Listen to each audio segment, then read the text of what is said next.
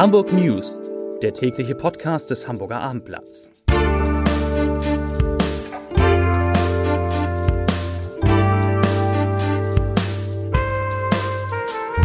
Moin, mein Name ist Lars Heider und heute geht es um die Volksinitiative gegen das Gendern in Verwaltung und in Bildungseinrichtungen. Weitere Themen, der neue Bahnhof in Ottensen sieht schon aus wie ein alter. Am Flughafen Hamburg droht ein neuer Streik und Boris Herrmann gewinnt die letzte Etappe des Ocean Race.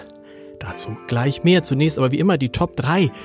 Die drei meistgelesenen Themen und Texte auf abendblatt.de. Auf Platz 3 nächste Absage gibt es bald keine Straßenfeste mehr. Auf Platz 2 Flughafen Hamburg bietet neue Infos zur Sicherheitskontrolle und auf Platz 1 Altona Bahnhof muss nach Unwetter groß saniert werden. Das waren, das sind die Top 3 auf abendblatt.de. Die Hamburger Volksinitiative für ein Verbot des Genderns in der Verwaltung sowie in Bildungseinrichtungen will die notwendigen 10.000 Unterschriften für den ersten Schritt zu einem Volksentscheid am 21. Juli dem Senat übergeben. Initiativensprecherin Sabine Mertens sagte dem Abendblatt, man habe mehr als die erforderlichen Unterschriften bereits beisammen. Der Senat bestätigte, dass der Termin der Übergabe geplant sei. Wer die Liste entgegennehme, werde noch geklärt. Die Volksinitiative wendet sich dagegen, dass die bei Hamburger Behörden Bediensteten zum Gebrauch der, der Gendersprache angehalten würden. Verrückte Formulierung, allein das schon. Im Koalitionsvertrag gäbe es 500 Gender-Sternchen. Man setze sich für das Standard-Hochdeutsch in der öffentlichen Kommunikation ein, weil Gendersprache diskriminierend, integrationsfeindlich und vorurteilsbeladen sei. So heißt es.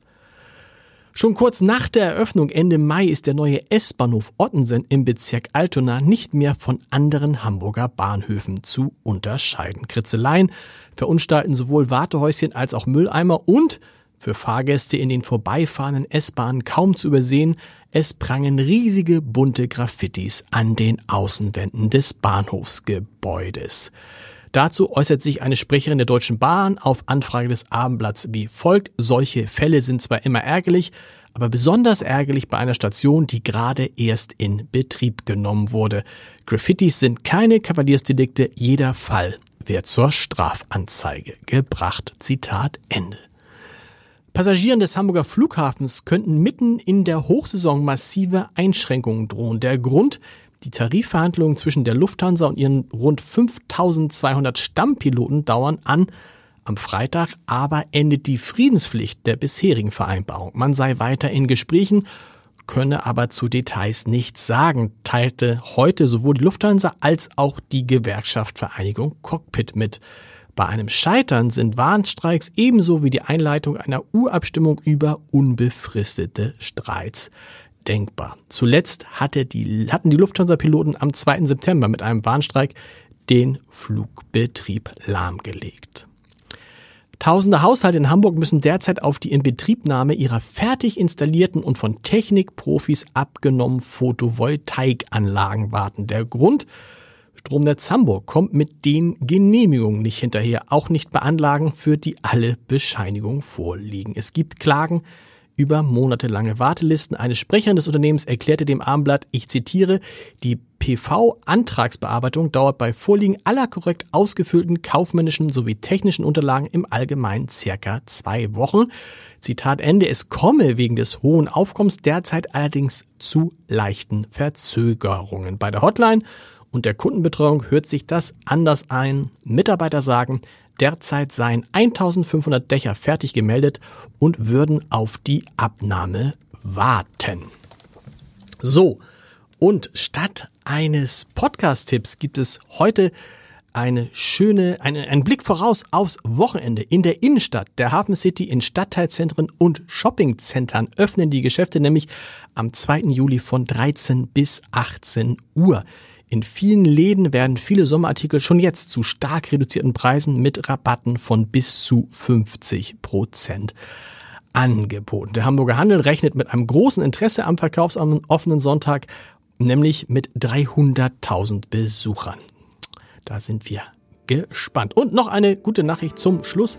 Mit einem Sieg in der letzten Etappe des Ocean Race hat der Hamburger Extremsegler Boris Herrmann seine Teilnahme an dem Rennen um die Welt gekrönt. Heute Mittag um 13.20 Uhr überfuhr er unter Jubel mit seiner Malizia Sea Explorer die Ziellinie vor Genua, dem Zielort des gesamten Rennens. Man konnte Hermann beim Einlaufen das Glück über die gelungene Premiere bei seinem ersten Ocean Race ansehen.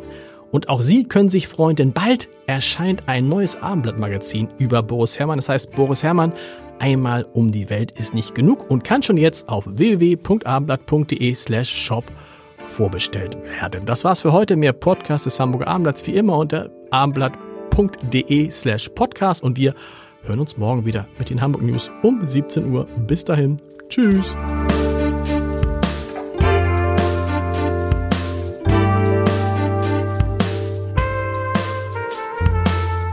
Weitere Podcasts vom Hamburger Abendblatt finden Sie auf abendblatt.de slash podcast.